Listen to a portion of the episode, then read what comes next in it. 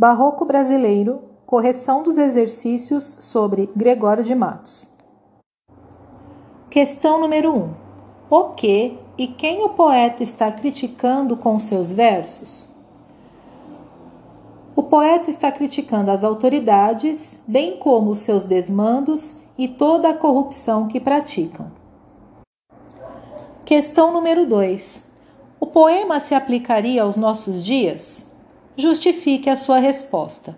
Sim, ele se aplicaria aos nossos dias, porque todos os desmandos, toda a corrupção praticada aí nesse poema ainda continua existindo nos dias atuais. Basta darmos uma olhadinha aí na situação do nosso país e nós vamos ver que esse poema se aplica perfeitamente aos dias atuais. Questão número 3. O poema retrata a poesia satírica de Gregório de Matos. Esta afirmativa está correta? Justifique a sua resposta. Sim, esta afirmativa está correta.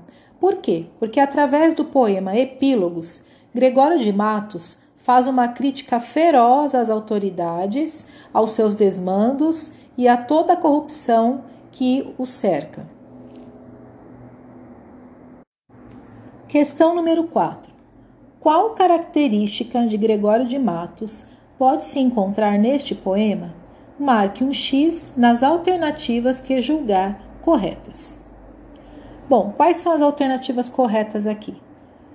Crítica implacável da vida social é uma alternativa correta, né? Já que o Gregório de Matos está sim criticando a vida social.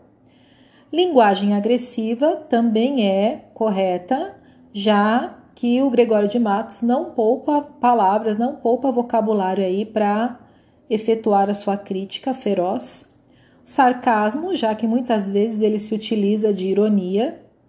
Crítica ao Brasil colônia também é correta. Ele critica aqui as autoridades, ele critica a igreja no período do Brasil colonial. Ridiculariza as autoridades e instituições também é uma alternativa correta. Ele faz isso durante todo o poema, né? Criticar as autoridades, criticar a igreja. É, e a última alternativa correta é que ele destrói preconceitos e tabus. Então, tudo que ninguém ousou falar até então, ele faz, e, e isso é o que? É um rompimento, então, com os tabus. Questão número 5. O fragmento acima é uma crítica a um problema social que ocorre ainda nos dias de hoje. Que problema é esse? Então, o fragmento é: O que a um doente acontece, cai na cama, o mal lhe cresce, baixou, subiu e morreu. Qual é o grave problema aqui? O grave problema é o problema da saúde pública, né? Pois muitos que dependem dela acabam morrendo, já que é um sistema que não consegue garantir um atendimento digno. Então, isso já não acontecia na, na época do Brasil colônia, né? Quem dirá nos dias de hoje? Esse problema só foi aumentando com o passar do tempo. Questão número 6. No poema ocorre o uso do cultismo ou conceptismo. Justifique a sua resposta. No poema há o uso de cultismo, ou seja, jogo de palavras. É, por que, que o Gregório de Matos faz isso? Ele busca o rebuscamento da forma para deixar o estilo mais bonito, mais ornamentado. É, o que, que comprova essa nossa resposta? O fato do vocabulário aí ser imenso, então são palavras tão cultas, né? Que nós muitas vezes aí precisamos deixar o vocabulário para que vocês consigam compreender o que o poeta quis dizer naquele verso ou naquela estrofe. Questão 7. O que a charge e o fragmento acima têm em comum? Tanto a charge quanto o fragmento do poema falam do que? Eles falam de corrupção. Então, na charge, o que está sendo dito aqui?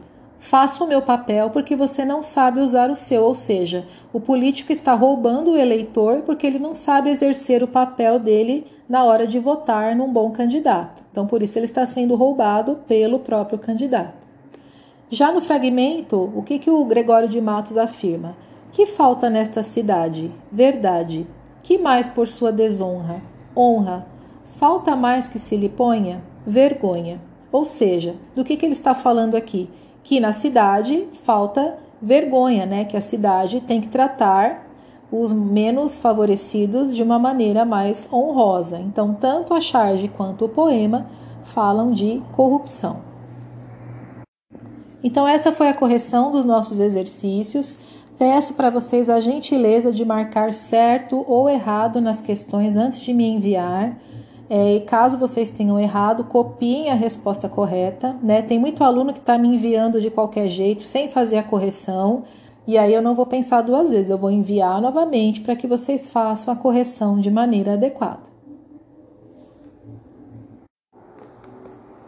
Outra coisa bem importante, quando vocês forem tirar a foto do caderno, tira uma foto nítida, né? Evitando deixar a foto com o caderno de ponta cabeça, com um lápis, com um tom muito claro que eu não consigo enxergar.